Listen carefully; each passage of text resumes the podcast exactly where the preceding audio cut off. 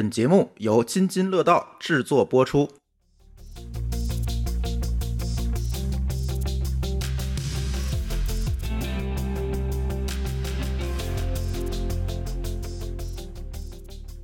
各位听友，大家好啊！这是一期科技乱炖。哎，在这期乱炖的开始之前呢，在昨天，阿里云召开了一个云计算的峰会。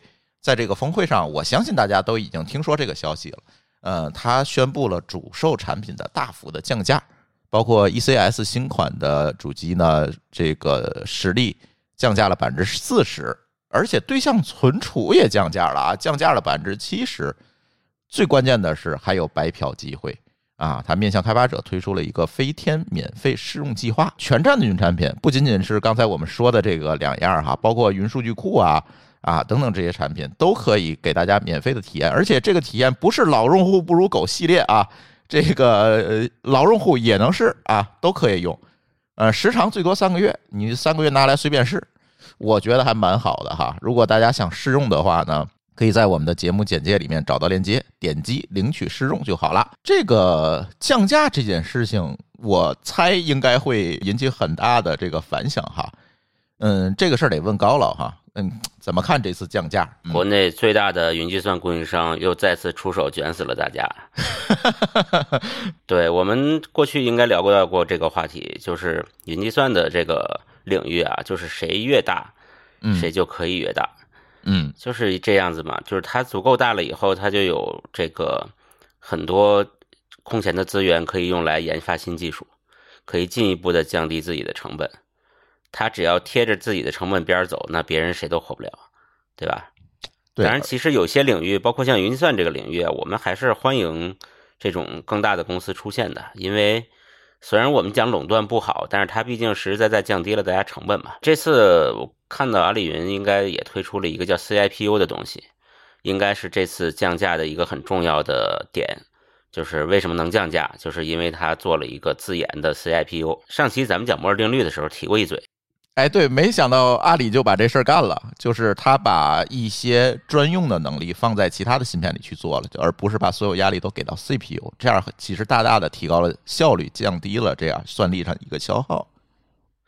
对它那个 CIPU 啊，那个 I 就是 infrastructure，就是基础设施，嗯，所以就把这个插在 CPU 的中间了。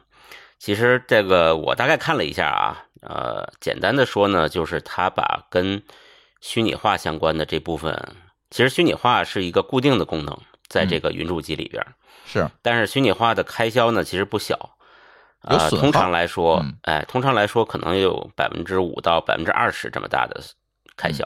嗯，而且这个开销在每一台云主机上面都是固定的，就是它只要开了云主机，它 CPU 内部就去调度这个事儿，就会产生这么大的性能损耗。嗯，所以说呢，如果它做一个专用芯片，这个专用芯片实现了一些这类的调度能力，啊，把这个开销呢从 CPU 上面卸载下去了，可以联想到，如果它这块芯片比 CPU 的十分之一要便宜，它就赚了。对，我猜他也是这么想的。对，然后这个这个就可以把 CPU 腾出来呢，去做真正的业务上面的计算操作。嗯，这样其实就相当于就把虚虚拟化的损耗降到了零了。对，这个我相信也是。当然，他在资料里面还指出说，这个 CPU 还承担了很多啊，诸如 RDMA 的功能。嗯，就是 RDMA 其实是直接内存读取。相当于我用一台主机可以读另外一台主机的内存，不用通过这个层层的 CPU 和操作系统。这个这个功能呢，支持 RDMA 的这个网卡其实很贵的。嗯，啊，都有 IB 网络呀之类的都很贵。它相当于这个芯片，它把这事儿实现了，相当于又卷了一下别人。哎，而且这件事情，你看它这个 RDMA 如果解决了，实际上在 AI 领域它也可以提高效率啊。就是多显卡集群的时候，它实际上是可以去做到带宽的提升的，多机带宽提升的。对，就是目前来说，RDMA 是直接读写这个内存。嗯，那如果直接读写显存呢？那就是另外一个技术，这个叫什么来着？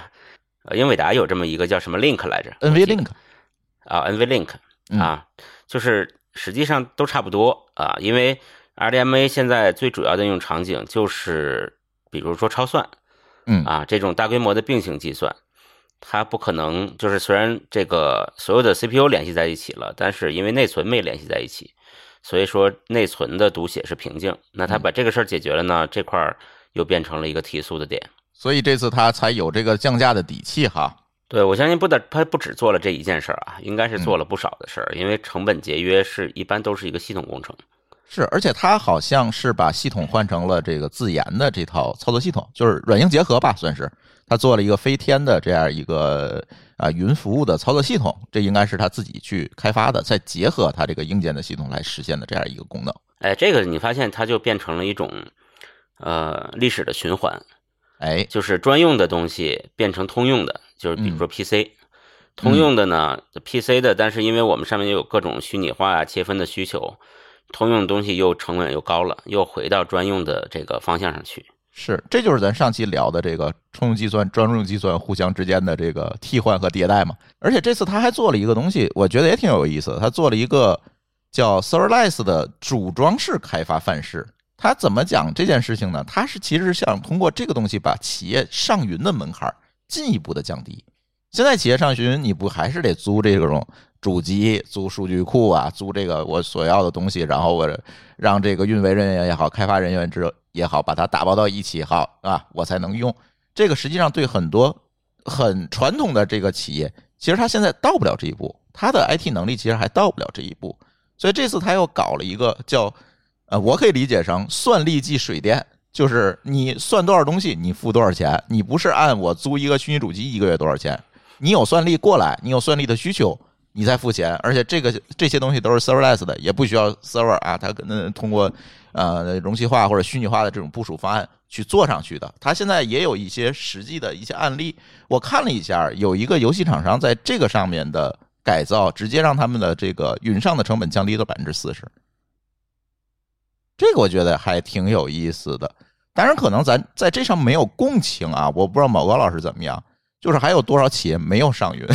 因为咱认识企业可能都上云了，就是没有上云的这些企业是怎么想？首先，我们看看没有上云的企业，它一定不是互联网企业了，嗯，对吧？互联网企业包括游戏企业呢，其实肯定都在云上，因为它就在云上提供服务嘛。嗯，啊，传统行业没上云的企业呢，其实通常来说，啊，或者是简单来说吧，他们两大类问题，嗯，一大类两大类顾虑，一大类是说成本，嗯。啊，成本呢其实是个非常明显的事儿，就是云是看起来开始便宜，但是长期用下去会持续的收钱。嗯，但是呢，硬件呢虽然说我们三年折旧，但是通常来说用个七八年都不成问题。是啊，所以说这个成本，呃，大量的企业呢，这个一开始被云厂忽悠的上去了，后来发现很肉疼，就都下去了。啊，是，哎，这是这是一个趋势。这咱也聊过。另外一个呢？嗯对，另外一个顾虑呢，就是还是这个数据出站的问题。嗯，因为现在不管是隐私数据还是我业务数据，他们仍然不是特别相信，说我把这个数据放在云上，嗯，是不是能够保证我的安全？当然，从云云厂的角度来讲，他们有各种各样的，不管是规范还有技术，是来保证这个数据是仍然是保持在一个私有的可控的范围内的。但是企业嘛，我觉得也很正常，有这个理解啊，所以现在就。出来各种大量的，例如存算分离啊等等这类方案，就是这个数据的呃冷却之后的东西都是在本地的啊。当你开始计算的时候，它用各种各样的网络或者是其他的手段放在云上算，这就像你用电一样，对吧？你你不会把发电厂建在家里啊，但是呢，你的电灯泡肯定都是在家里安着，你不是放远处啊。对，所以对，所以说你使用电力的这个环节都是在企业内部的。嗯，但是你把它这个这个这个电一关，其实远处也不会再费你的电了。嗯，这个就是水电的感觉嘛。当然，这个这个东西呢，没有说的那么简单，它可能在不同的业务中有各种各样的形态啊。比方说，有一些情况是说，呃，本地在计算工作没有爆发之前，这个连这个计算工作也是在本地，就好像你本地有一个小柴发，对吧？嗯。呃，我能点俩灯，但是来客人了，我要点十个灯，做在在炒菜，这时候我就接入电网。啊，这个我家里有两节电池，有手电筒啊，当家电用了啊。对，这客人走了呢，我就断开。嗯，还有一种情况呢，是说我企业可能没有企业的这个主业不一定有那么大的应用，但是它的数据分析啊是很很大的。我在数据在远程在云上算完，我再拽回来嗯啊，然后远程也不存，或者远程在上去之前呢，我通过各种各样的加密手段，保证说，呃，远程云上的那部分数据即使泄露，也没人能解得开。嗯，啊，现在提供各种各样的这一类的方案的提供商其实很多。这就是所谓的 serverless 能够做的事情了，其实就是把这些东西更加普惠化嘛，把计算这件事情更加普惠化。其实他还是，我相信阿里云还是在解决企业顾虑。嗯，你看它降价，不就是在改解决那个成本顾虑？成本顾虑，对，对，它还是在解决企业顾虑，因为毕竟是我们做 to B 的，作为乙方的觉悟就是解决甲方问题，嗯而不是试图去 PUA 甲方。啊，虽然过去他们经常这么干啊，嗯虽然过去他们经常这么干，但是现在呢，可能大家都慢慢的也适应了这个节奏，就是大家其实共同成长的，呃，谁也不要说对方太 low 啊。是，哎，所以大家如果想去试用一下这次云计算峰会上发布的这些产品，降价的产品也好，新的产品也好，大家可以在我们的节目简介里点击链接，然后加入啊试用啊，大家可以多点多试啊。这个毕竟我们科技乱炖好久没有恰到饭了啊，恰到一次饭不容易啊，大家可以多试一试，反正白嫖的嘛。行，开个玩笑啊。呃，下面就是咱们节目的正题了。哎，这期聊点啥呢？这期啊，我们纠结很久，最后决定聊聊，还是聊聊 B 站，就是关于创作者的这些事情。最近大家知道啊，B 站出了一个提桶跑路事件啊，呃，UP 主们纷纷宣布停更。那天我打开 B 站之后，发现一堆 UP 主都在发啊，我要停更了。然后我关注的 UP 主里面不是特别多，但是也有，比如拉倒是吧？拉丝儿拉倒，然后呢就说我要休息，人家没说停更，人说的很好，说我要休息几个月是吧？但是我还是会会回来的。但是呢，有的这个 UP 主呢就更直接一点，说我就直接不更了，我团队解散了，不干了，也有，也有，反正成了一个停更潮是吧？啊，为什么会停更这件事情呢？呃，我们今天讨论了很久，要找原因啊，为什么会停更？但是我抛出一个非常简单直接的理由啊，我不知道两位高老师怎么看啊？我觉得就是挣不着钱了，这才是核心逻辑。不是有人发过这个就这个事情的一个算是一个复盘吗？它里边说的就是最后算下来是为爱发电了，其实算是为 B 站发电了。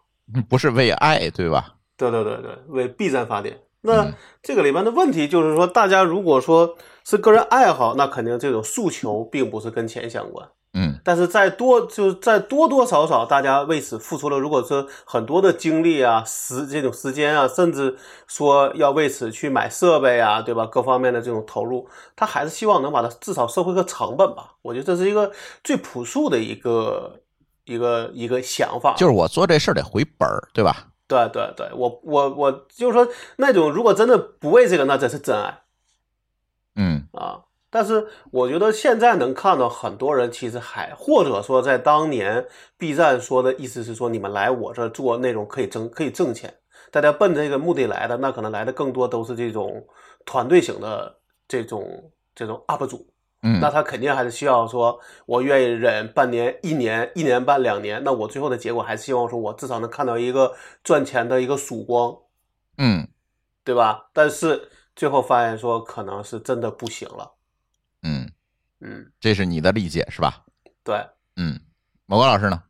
呃，其实我想到两件事啊，一件事是久远的过去嗯，啊，我们这个你的前前前四是吗？嗯对对对对，A 站的情况，就我在我在，哎，我我我在节目里说过我在 A 站嘛，就这就没说过啊，我现在也不在，我过去也没在过 A 站啊，我们就说说 A 站的情况吧。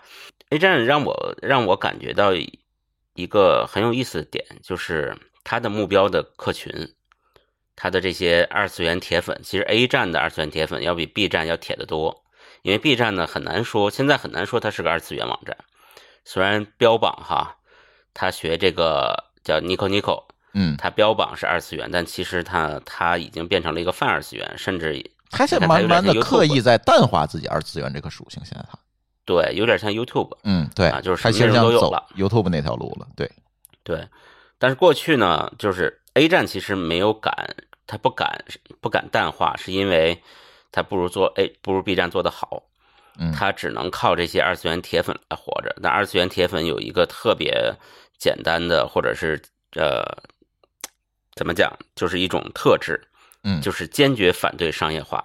我也不知道为什么，对他为什么呢这帮人，就这帮人觉得，如果你商业化了，你就变节了，你就背叛了我们二次元。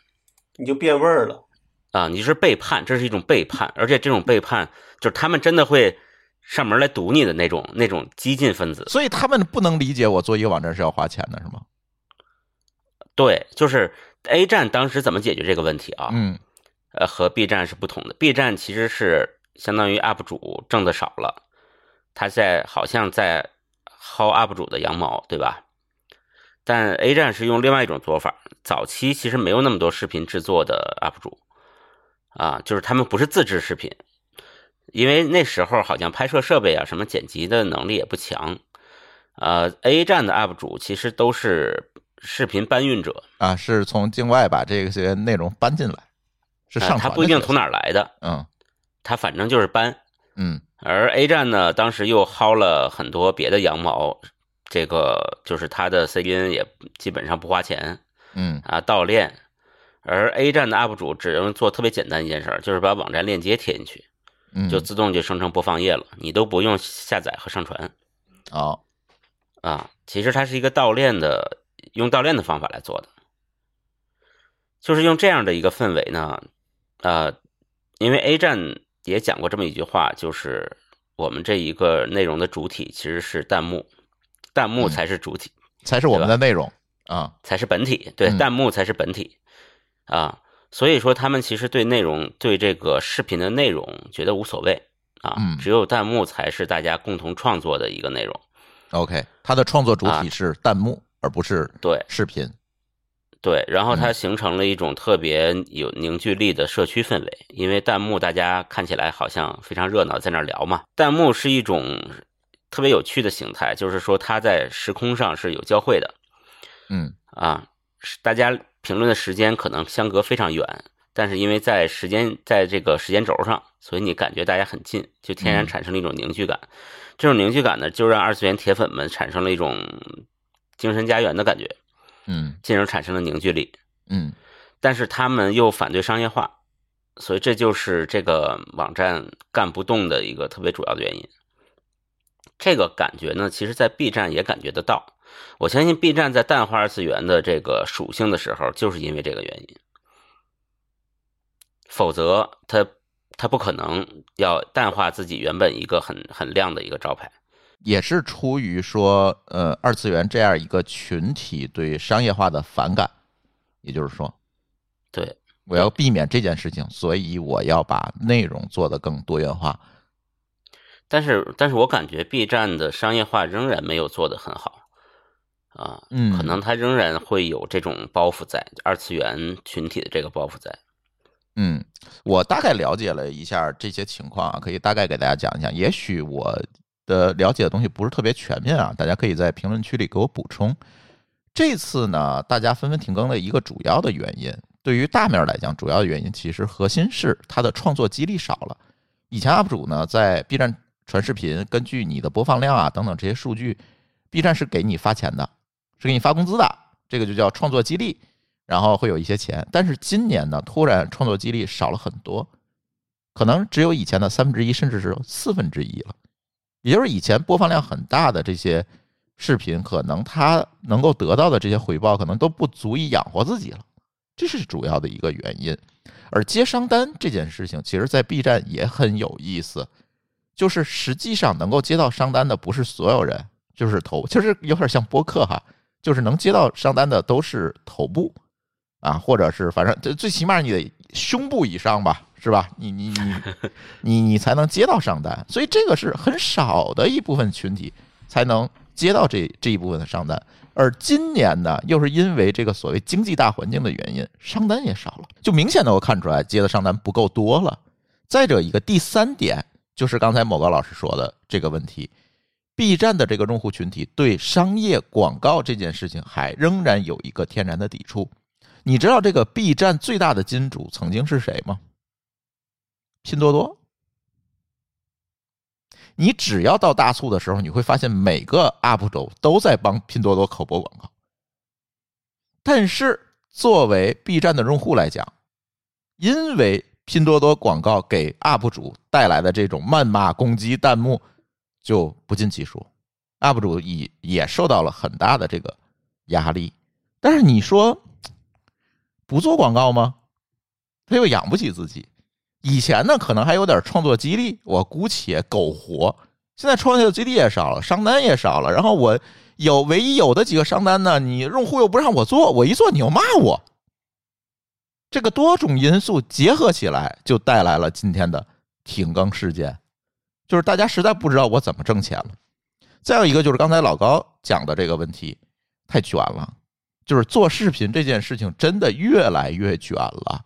以前拿个手机。就能拍，现在你拿手机拍都不好意思传上去，至少你得买一个 A 七吧，啊，至少你得有专业的剪辑团队吧，你至少得把字幕配清楚吧，是吧？你这些东西都干一遍，你 UP 主一个人一个礼拜更几期啊？所以他就不得不的去雇团队去干这件事情，很多的 UP 主都是团队化运营。他倒不是说像老高刚才说的，我先招一堆人，然后我干，不是，是他越在干的过程中发现我不招人，我卷不动了，这事儿就很难受了。一旦我的收入下降，我这些人怎么办？你的更新频率还不能低啊？对啊，你最起码你保证个周更或者双周更，这跟播客一样嘛。我双周更没问题，对吧？我我周更都没问题，是因为我制作成本低。但是视频不一样，制作成本太高了，剪视频这件事情，从拍。从策划到拍到剪都比音频难十万倍，这件事情你怎么办呀？但是这事说回来啊，你说博客这么多年我们都没赚到钱，我们说啥了，对吧？创作激励金，喜马拉雅去年给我结了二十多块钱，我说啥了？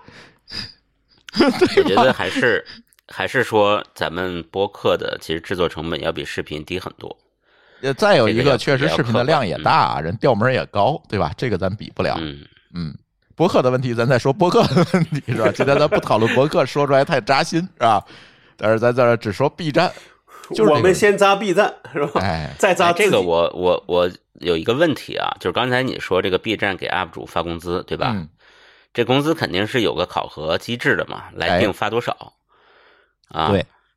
这咱先不说考核怎么考核啊，我特别好奇这工资是从哪儿来的？嗯，这是谁的钱？投资人的钱呗，那能是谁的钱？其实他是希望通过这个方案把这个内容搞这个搞上来，能把商单搞上来，他就慢慢可以撤了。对。但现在呢，他发现他自己撑不住了，这个商单还没来，他就只能先把钱降下去了。但是 B 站有没有这么一种，比如说就像广告网络一样？帮 UP 主去接商单的机制，有要通过有很多单要通过 UP 呃通过 B 站去接，然后 B 站在里面提成，这是有的。这套体系一定会是有，因为它是一个头部平台嘛，它不像像播客一样是吧，都是分布式的，它是一个头部平台，一定要干这件事情。但是关键就是今年这个经济状况，就是商单越来越少，确实是，而且商单作为甲方，那天我聊了几个甲方，我说你们为什么投播客不投 B 站？都是长内容嘛，对吧？人家说的也很简单。B 站他妈太贵了，就我投不起了，已经。相对的，嗯，对，投不起了，我真的投。当然，你比央视便宜，这这这没得说，对吧？那我也投不起了，而且给我带来的关键啊，甲方说了啊，给我带来的转化很有限。为什么？年龄层次偏低，这是原话。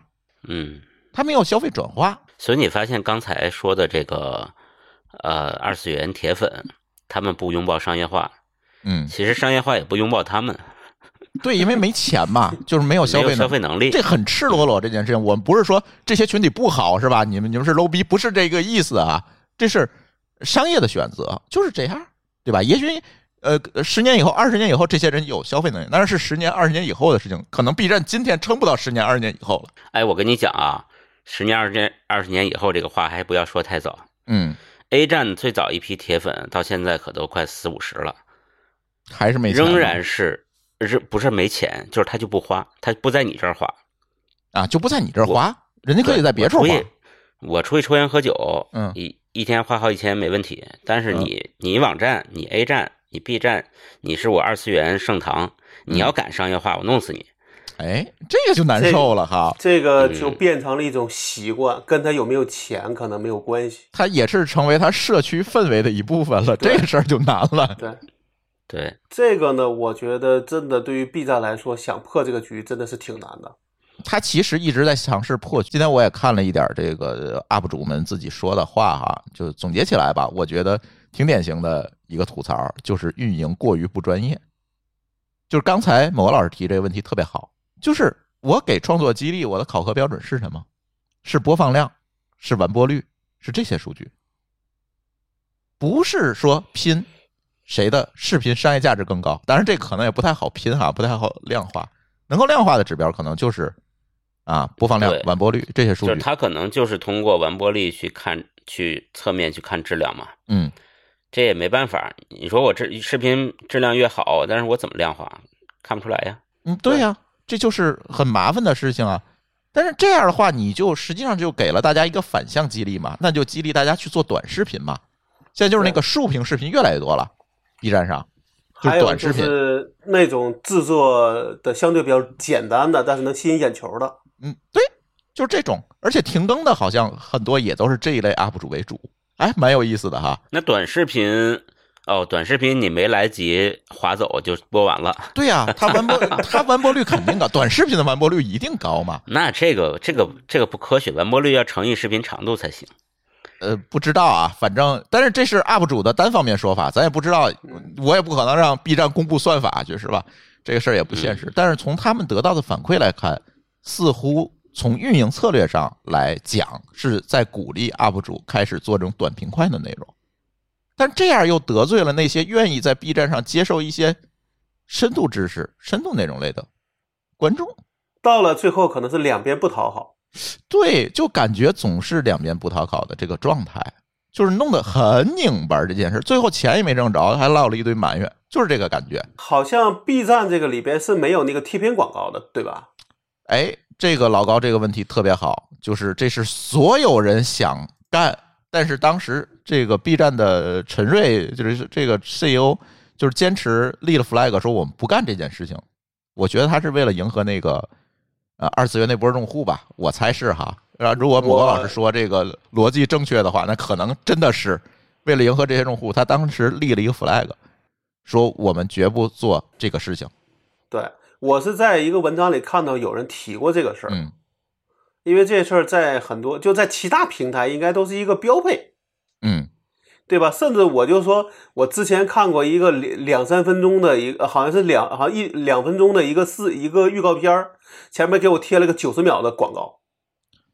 嗯，是我现在 YouTube 我就这。不得不买一会员，不然我实在实在看不起这个广告。我本来看它是下饭的，结果广告看完，我饭都吃完了，我看啥呀？我但但我但我倒觉得这事儿到了最后，可能就是我担心的事儿是啥？就是 B 站一直是不想这么干，但最后逼到最后还得干，因为你毕竟是个上市公司了，嗯，你要给股东交代，股东不满意，那就把你换掉呗。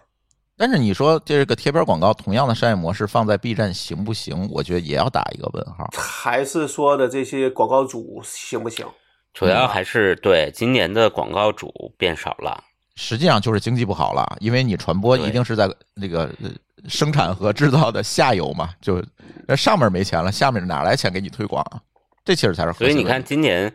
今年这个春天稍微暖和起来，这个各大城市的展会经济突然发达了嘛？嗯嗯嗯，就是上海酒店都订不上了，天哪！对，这是最廉价的一种市场活动了。嗯，对，费用费用相对其实还还算比较便宜，比较便宜。对，而且我有一个观点，咱说回 B 站来啊，嗯，B 站的内容其实我看的 YouTube 和 B 站大概是同等的量吧。就是收看时间哈，同等的量，B 呃 YouTube 可能看英文的 UP 主多一点，B 站可能看中文的 UP 主多一点，但也不绝对。在这里我就会天然的我会比较嘛，这个内容的质量怎么样？我现在是发现不知道什么原因，这你们俩可以帮我分析分析啊。不知道什么原因，B 站的内容，咱先不说那种短内容，就是迎合流量那些内容，咱就是说长内容这一趴，它的同质化是比较严重的。我那天发一条朋友圈，就是很多人给我点赞，说你说的太对了。我说科技区的 UP 主就三件事儿：哪三件事儿呢？软路由、买硬盘、装 NAS，就这三件事儿。如果我想找一个相对来讲冷门的内容，比如那天我让王大夫不是找找那个啊怎么修服务器啊怎么修显卡，具体更具体一点的内容，我只能去 YouTube 去看英文博主，内容资源相对多一点，甚至有的内容在 B 站上肯定是已经是搜不到的，就是感觉到就是这些小众那种垂类内容的 UP 主，其实在这里面并没有得到一个正向的激励。这是给我的一个感觉，但是 YouTube 上相对来讲内容就会丰富很多，所以我不知道这个背后的原因和逻辑是什么。我个人觉得还是很多人他不知道该干嘛，所以他就是看别人在干嘛，然后看看比如说这个这个赞啊，对吧？这种收藏啊，这种评论啊，他说那你能干，那我也能干。嗯，就跟我现在在能看到的，在抖音上边的这种手机的这种评测、电视的评测。啊，这种评这种评测基本都很多，包括最近呢，我发现又多了好几个显示器的评测。那这种问题就变就会变成说，如果哪个火啊，大家就去做哪个，那就又变成了我们当时总会被吐槽的，就是说中国，你要是开个饭店能火，你的旁边就是一堆饭店。嗯嗯，那这个情况下，我觉得其实第一个从内容上讲会卷，这肯定是从怎么说呢？从用户角度，你说这是好事吗？比如说，同样的一个三星的一个今年出的手机，我我要真想翻的话，能够十能有十七、二十期都在说，其实我也没有耐心去看，对吧？我肯定是哎，比如说哪个就是先看两眼那就够了，后边的可能也没有耐，也没有，然后他们就会拼快，谁能先拿到，对吧？但是呢，其实比如说像我最近我记不住了，反正我是最近好像找到了一个专门评测这个路由器的。嗯，那我觉得这个东西对我就有用，对吧？因为你要买东西很多，那你其实很多人其实从网上都需要各种评测，他会告诉你这个好，那还是那那个好，会给你一些知识和经验，还或者说给你一些建议。但现在呢，就是就是给我感就给我感觉说，甚至是他们有时候给我感觉是互相黑。那这个我觉得可能在我看来，真的是一个特别大的一个问题。其实真的内容必须要百花齐放才可以。但是呢，如果很多人是跟着钱走的，那这个事儿其实你就不可能做到我们就是理想中的那个状态。但是我觉得 YouTube 上很多人可能真的是他喜欢这个东西，所以他愿意跟别人分享，嗯，对吧？那这个就算点击率少，其实他也不太会在意，他还是会去做。反而你时间坚持长了，你在这个领域里边有了口碑，你反而后边其实是可以去做一些商业化的事儿了。而且我有一个观点，其实我是觉得 YouTube 的用户群体其实还是要比 B 站要大的嘛。就是 B 站面向的是中国这十来亿的用户，嗯，人家 YouTube 是面向的地球人口减十来亿的用户，嗯嗯，对吧？嗯，剩下那些朝鲜那些小国咱不算了，对吧？嗯嗯。就是这样，它市场还是大，所以它这种更垂类的内容一定也能够获得一定的关注度。不，这个也我我个人觉得说，可能还有个问题是它这个推荐算法的问题。嗯，对吧？就比如说我看个，比如说哎，突然哪一天给我刷了一个显示器的评测的视频，我看了，他是要给你推一堆这个显示器的，但那我其实是对硬件有有兴趣啊，你为啥不能给我推一些？这个写就是说硬件相关的内容呢，啊，这也是一个问题，就是 B 站的这个推荐算法一直有问题，一直包括抖的包括抖音也有这个问题。我在想一个有没有一个可能啊，嗯，就是咱们如果认为哔哩哔哩是一个呃视频网站，嗯，对吧？那我们现在说国内有几家大的视频网站呢？呃，优爱腾加 B 站，对吧？对。那么是不是有可能说国内的这些用户支撑不了？四个视频网站，但是优爱腾都是 PGC 啊，它没有 UGC 内容啊。这个 UGC 的问题就会变成说，有些内容可能就没有人去愿意在上面投广告，你只能是为爱发电。但现在会有一个问题啊，就是因为你商单变少了之后，大家会把那个大家就是或者说叫商业化最不好那个平台扔到最后去。嗯，对，他他就会更难，这个就比较难受，对吧？原来是说我有钱，那我愿意要给每家都分点钱，让大家都活得好，对吧？这个说不好听的是说分散风险，并且不能把钱给一家，因为你希望这里边是有竞争的。但现在你自己都活不好，你的钱只能就只能投给这个转化率最高的这个平台的时候，那那么转化率低那个公司，原来你只是个陪绑的，但现在你就变成那个被抛弃的了。嗯，这你可能也解释了为什么现在好多的投放跑到博客这边来的主要的原因了。对，就是他就是只看播这个这个转化率的话，那他可能把所有的视频网站都给扔掉了，嗯，对吧？看别说是转化率吧，咱就说 ROI 吧，对吧？嗯嗯嗯嗯，对，就是这种情况下，我觉得在视频网站里边，我们呃能看到情况，在我看来，也许就只是因为这个这个竞争，就是或者叫环生存环境更恶劣了，所以 B 站就更难受了。嗯，我那天看了一份 B 站 UP 主的广告商单报价，一期定制节目就是头部一点的 UP 主啊，一期定制节目的报价一百多万，一期、嗯，呃，他要是能给你，你是不是可就可以包年了？啊，真的 对啊？是不是？就是，能包两年很高啊？但是关键是我在想的事情就是这一百多万谁会投？嗯这个价格能投多？少？啊，当然这个看例价嘛，对对对，看了一下。可能还能砍价呢，砍到十万也有可能。不对，但是现在的问题是说，就是拿播客的看例价跟那个比，可能也差很多了。哎，咱就不拿播客比了，就是说出来扎心嗯，对吧？但是我们如果是拿 B 站来比，我相信他看例价肯定不是打一折，这不可能，因为他，呃，咱如果去测量一个 UP 主接商单的量以及他团队的规模，咱是能算得出来的，大概他打了几折，他才能养活这个团队嘛，这是能算出来的。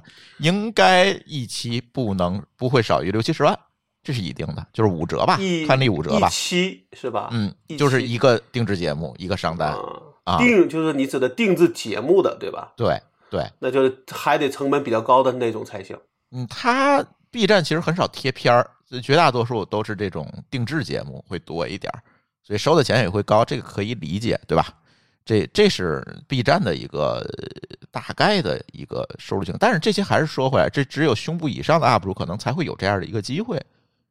那下面大量的 UP 主，就这些底部、脚部、踝部的这些 UP 主，到底怎么办？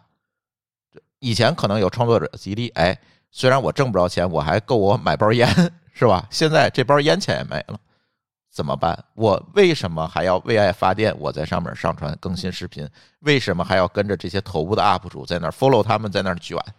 我凭什么？这这个事儿啊，我跟你说，最怕的啥是就什么是这个这个这个叫由俭入奢易，嗯就是你原来你一分钱不给他，其实他也能为爱发电。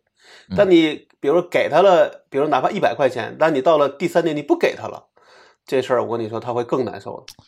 而且这里有一个预期问题，比如说啊，啊你看啊，你今年给他一百，明年给他二百，后年给他三百，他就有预期。哎，我大后年就五百了，那我嗯可能就按大后年五百块钱的支付能力去招团队了。嗯，这个我我我刚才我特别想说的是那些在这个就接不到商单的人，只能拿到创作激励的人的，就是这些 UP 主的这种嗯呃预期，他也不一样了。啊，那当然不一样。对啊，嗯，所以这事儿在我看来说，可能对 B 站来说会更更难受，对吧？现在我们没有听说 B 站有什么什么新的应对措施。B 站完全没有回应这件事情，安静到我一度认为这件事情是 B 站自己让 UP 主放出来的风干的，自己策划、自编自导自演的，为的就是把贴边广告上了。这个事儿，我觉得可能他也在观望。我一就一方面在观望，到底能发展什么什么样的；第二方面，可能自己内部也确实为这个事儿没有特别好的办法吧。嗯，对我这是阴谋论了啊。也我觉得不是阴谋论，是这种方案它就是不好改。刚才大家已经从头到尾已经讲过这个事儿了嘛，对吧？从用户群到内容到这个呃这个广这个广告主，其实哪个方面可能都有它的问题啊。嗯，但是你看这里又有一个特别有趣的现象，咱刚才说了这么多 UP 主不挣钱，对吧？停更，嗯我会发现这些停更的 UP 主都是搞事情的那些 UP 主，比如说我整个活儿，对吧？我获得好的播放量，或者是说，哎，我这个小姐姐跳舞，哎，类似于这打引号的啊，类似于这种内容的 UP 主，可能对停更这个事情反响会比较大，就是 follow 的人多。但是有一些 UP 主没有跟，集中在这个 UP 主有专业背景，他以及他有一份比较好的工作，的这这样的一个这样的一个 UP 主群体。我做内容就是为了输出，为了分享，为了建立我自己的个人品牌，而不是说我在上面变现。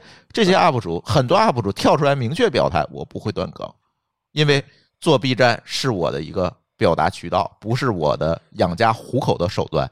这里有两个 UP 主，就是我天天看的 UP 主，就是非常典型，一个是小林说。一个是那个李船长笔记，一个是专业的财经人，但是他现在其实也在专职做 UP 主，但是他是有很多的这个行业背景的这样一个支持的，所以他这个内容做的确实是不错。再有一个就是那个李船长笔记，人家这是个天津人啊，那天我还约他喝咖啡，还没约上。然后这哥们儿是远洋公司的船长啊，人家年薪可能就得上百万了，人家在乎你这点创作者激励吗？不在乎。人家在乎这些商单吗？可能也不在乎，对吧？人家是玩儿，为了就是表达，为了输出。他说我做内容就是为了给大家普及这个航海知识，让大家摆脱对航海、对船员的那种刻板印象。人说的很好。这些 UP 主没有停更，但是奔着钱去做内容的这些 UP 主是比较慌的。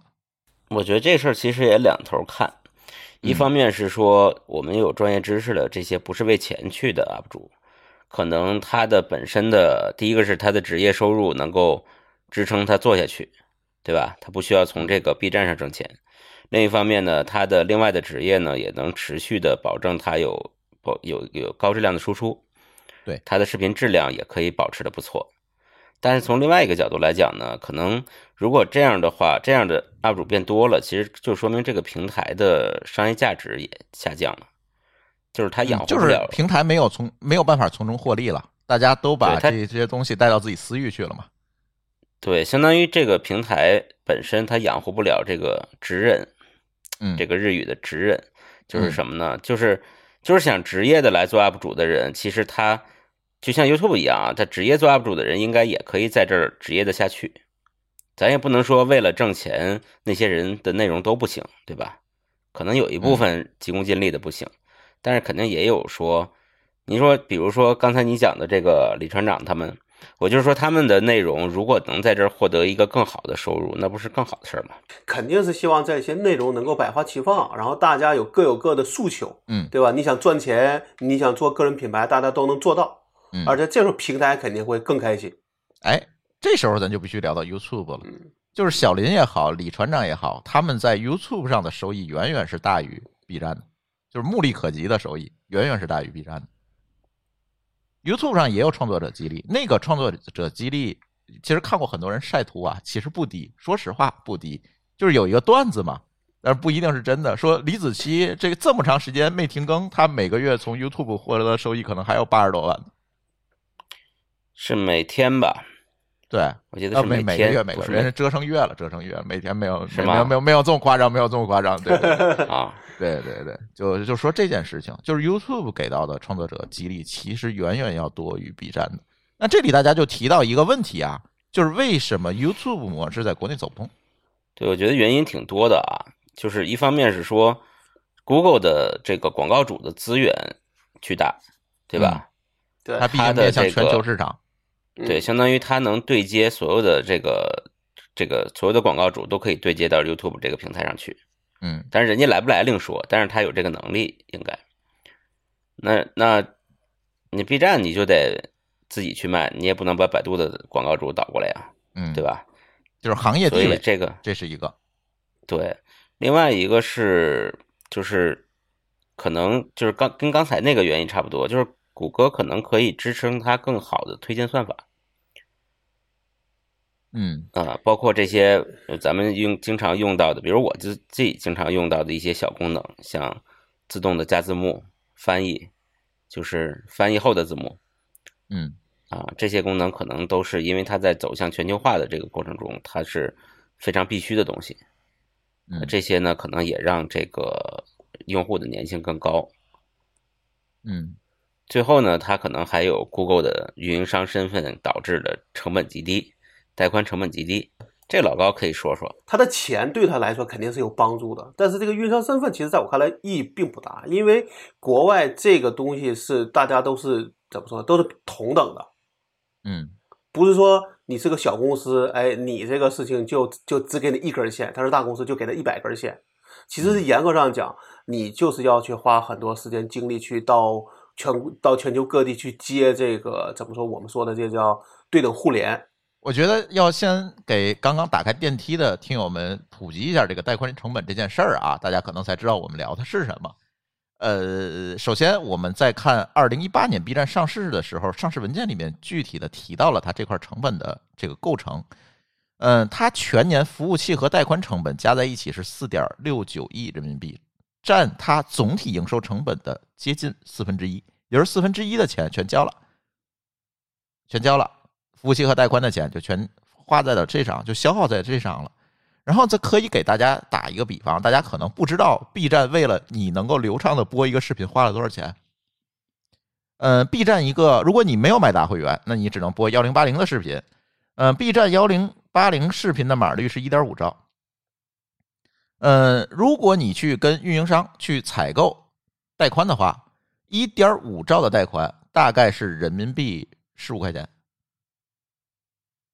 当然了，它批量采购可能会便宜，大概是这个价。也就是为了你能够流畅的把这个视频看完。当然，这十五块钱是每兆每月，对吧？是每兆每月。但是你要考虑到 B 站时时刻刻都有这么人播放的话，就是你看这一个视频，大概呃这一个月啊就要花掉十五块钱。如果有这么它成千上万的视频同时在播放，你就乘吧。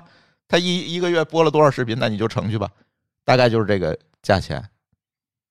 它可能首页热门视频同时几千人播放，它要承担多少的带宽成本？这就是国内的一个问题。国内是什么问题呢？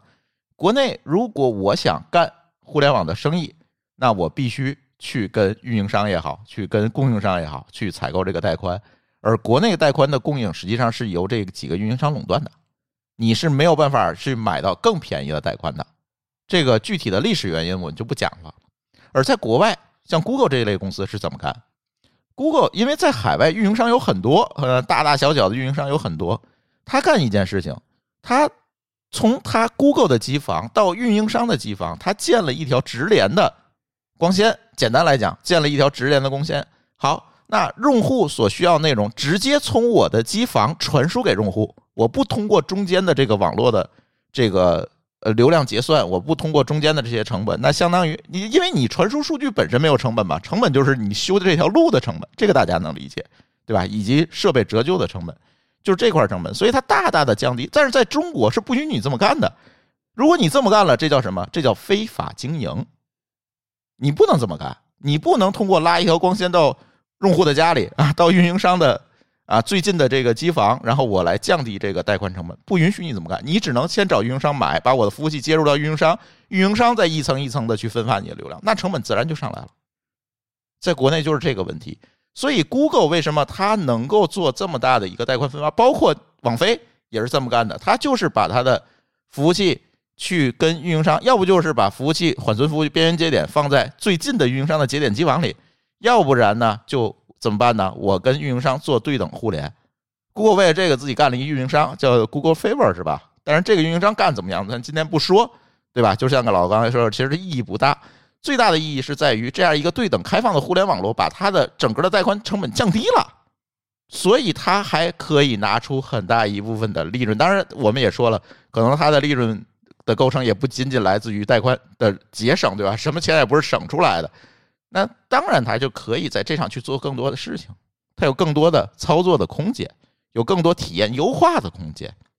但是在国内做这件事情就很难。反反正我我个人觉得说这事儿呢，你如果从国内的角度上讲，大家都是平等的，对吧？就是我要花这么多钱买服务器、买带宽，那其实大家都是一样的。嗯，这事儿讲，我觉得也没有什么可以说的。嗯，但是呢，确实说现在因为大家对视频的这个要求变高了，所以你的成本可能虽然也在下降，但最后对为每个用户掏的钱反而更多了，这是有可能的。对呀，就是我为了服务一个用户，我投入成本以及在这个用户身上挣到的钱的之比。对，比如说我们在国内一个互联网，这个在用户身上赚到的钱，假设我们和国外的互联网在同一个用户身上赚到的钱是相等的。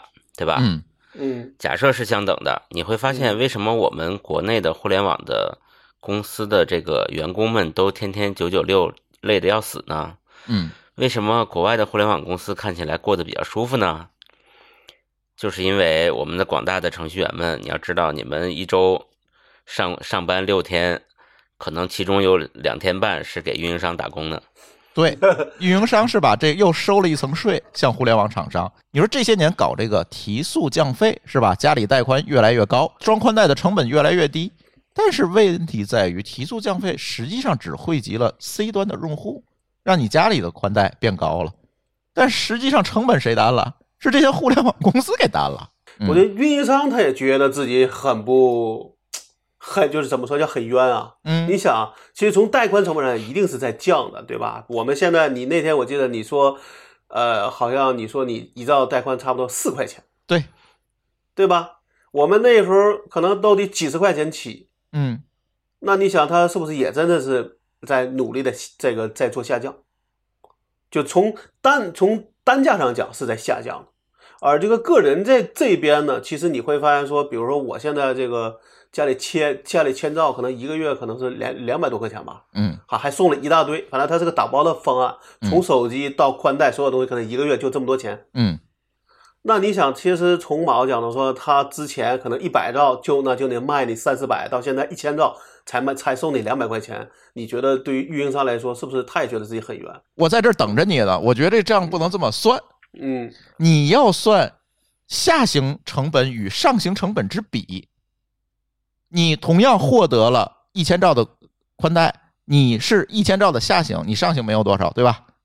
然后呢是二百块钱，然后呢，互联网企业租了一个一千兆的独享的带宽在机房，嗯。它是六万块钱。其实我最后我跟你说，咱算的可能就不是一个账的问题，而是说这个、这个情况，我们假设认为美，就是说，比如说咱们说国外这种方式好，最后会演变成什么样子？但我个人觉得说，我在忙我是相对悲观的啊，就是说你再这么干，我相信最后的结果是其他公司也会把你省下来那钱给你逼到花到别的地儿去，也不会变成你的利润，这是真的。我我也相信这一点，但是关键是这不都有前提条件，就是这些假设我怎么能够变让它变得成立的事儿嘛？但是不多聊了啊，今天我还回到 B 站的话题上，呃，其实 B 站这个事儿还映射了整个国内内容产业一个普遍的现象，就是，呃，大家要声量还是要价值？之前大家都停留在要声量的这个基础之之上，对吧？我要流量，这要流量这个事儿，好像从中国互联网第一天，大家就有了这样一个流量上的逻辑。那阵儿我记得啊，最早那一波网站的这个融资，不就是把一个用户折成多少钱，然后算你那个啊公司的估值嘛？啊，就就就就一直是这么算下来。但是今天我们也无数次的谈过，就是中国互联网的这个红利，流量红利没有了，没有增量了。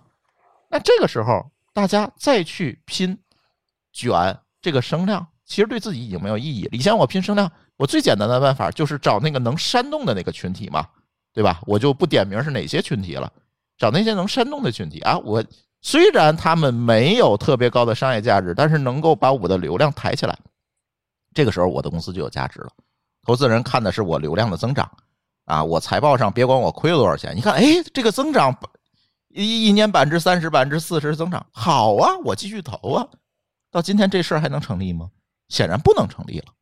那这个时候，其实就给我们做内容的也好，做平台的也好，这些人带来了一个新的课题。我们接下来的互联网真正的进入到下半场。王兴几年前就说下半场，我说现在才真正的进入下半场。之后我们应该怎么做的问题？这个问号画给大家了，呃，什么答案我不知道，对吧？嗯，但是我是觉得，你真的在靠那些声量、那些啊打引号的低龄用户、二次元用户打引号的啊，都是打引号的这些用户换取你的流量价值，来拉高你公司估值这件事情，显然在 B 站这个例子上已经不存在了，对吧？你激励金少了，激励金哪来的？那不就是从融资里来的吗？那不是从天上掉下来的，对吧？我觉得可能大家都要坐下来仔细想想这件事儿。呃，我我个人倒觉得说，如果说咱说现在这个经济不景气，对吧？嗯对大家来说都有压力，那其实也是一种倒逼。谁在这个地方先想明白了，对吧？先先找到自己的路，嗯，那你后边其实才能才能够走，就是能够走得顺嘛。就是下半场嘛，下半场这些事儿大家要重新想了。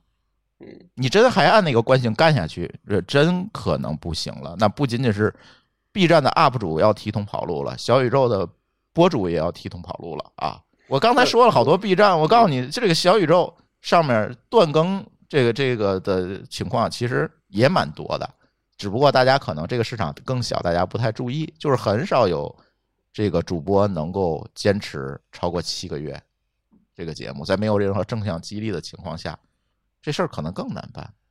我坚持每天写 blog 就写了七个月，哎，是吧？哎，这好像是一个很有意思的研究。是个我从去年？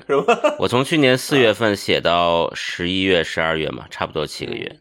我写不动了，其实主要原因也是因为没有什么正向激励。那就我觉得是还有一还有一方面，我觉得就是啥，就是你的你的内容输出也就七个月，也就差不多了。呃，不是，其实不我是，他肯定不是。我有很多可写的，但是我下笔的时候我就懒得写了，就是因为、呃，我。这个对，就是你你们可能记得我过去每次每天写完都会把链接往咱们各种听友群里发，对吧？嗯，呃，然后发完了以后呢，大家就有很多这个阅读量，但是我一旦不发呢，就几乎没有。也我有时候也不发，就我发一篇文章，我不是有很多这个订阅 newsletter 的订阅嘛，嗯，其实也挺多，但是我发现阅读量很低，就是真的缺乏这个正向激励。对，这是一个挺大的一个问题。哎，不知道，我现在我现在也没有特别好的答案啊。这个问号画给大家，大家在评论区给我们留言吧。啊，今天也不多聊小宇宙了，就聊出来扎心，对吧？就回头专门再聊吧。啊，但内容这一块儿，我觉得如果就像我刚才说的话，如果你的你的这个这个，哪怕你给钱，但是呢，对于他来说，他有预期之后，其实还是最终的结果。如果预期不对，那其实最终的结果可能还是断更。嗯，对，就是我们所谓的回馈，也不一定是钱了，对吧？嗯，关注度上的那个评论上的互动上，这一点都叫回馈。但是往往其实新人现在那天我在跟舒淇在讨论这事儿，我说现在新人起号太难了，你别管做什么，起号都太难。为什么？是因为没有增量这部分用户了。实际上你现在起号都是从别人嘴里抢用户，但每个人的注意力又是有限的。你一天你能你能看多少长视频？你能听几期播客？那都是有限的。那实际上是你是从别人嘴里抢啊。这个就跟我的公众号一样啊，我公众号已经有几回提就提醒我已经到了上限了，嗯，关注但其实我真正能看的，那没多少呀。对，可能甚至有的时候是比较随机的看的，就是我今天有空我就翻一翻，嗯但是可能过一段时间没有空，可能我就一个也不看。对，就播客这件事情，如果不是七年前在干这件事儿，你让我今天干，我可能真的干不起来。嗯，这个大家都会有这个问题，包括一种心智上的一种记忆力都是有的，对？吧？同样做显示器，你是第一个做的，哎，大家就能把你记住，你都能吃到最多的这个这个这个关注。但你嗯第二个，哪怕你做的比第一个更好，可能也也是也是会很难。行吧，反正提桶跑路这个事儿蛮有意思，也映射出来国内内容产业现在进入的一个，我觉得是一个新阶段，就不破不立这件事情挺好，这事儿暴露出来挺好，咱看看接下来的发展吧。嗯，那这期就先到这儿。这期也感谢我们的金主爸爸阿里云给我们的正向激励，是吧？对对，欢迎继续激励下去啊！对，对欢迎继续激励下去。然后，嗯，行，那这期节目呢，我们就先跟大家聊到这里，感谢大家收听，我们下期节目再见，拜拜。再见。好，拜拜。感谢您收听本期节目。本期播客节目由津津乐道制作播出。你也可以在我们的官网 d a o 点 f m 找到我们的更多内容作品。如果您喜欢我们的节目，欢迎在微信、微博、朋友圈等社交媒体转发分享。您的分享对我们而言十分重要。如果您希望与我们互动，可以关注我们的微信公众号“津津乐道播客”，天津的津，欢乐的乐，道路的道。在关注后按提示操作即可加入我们的听友社群。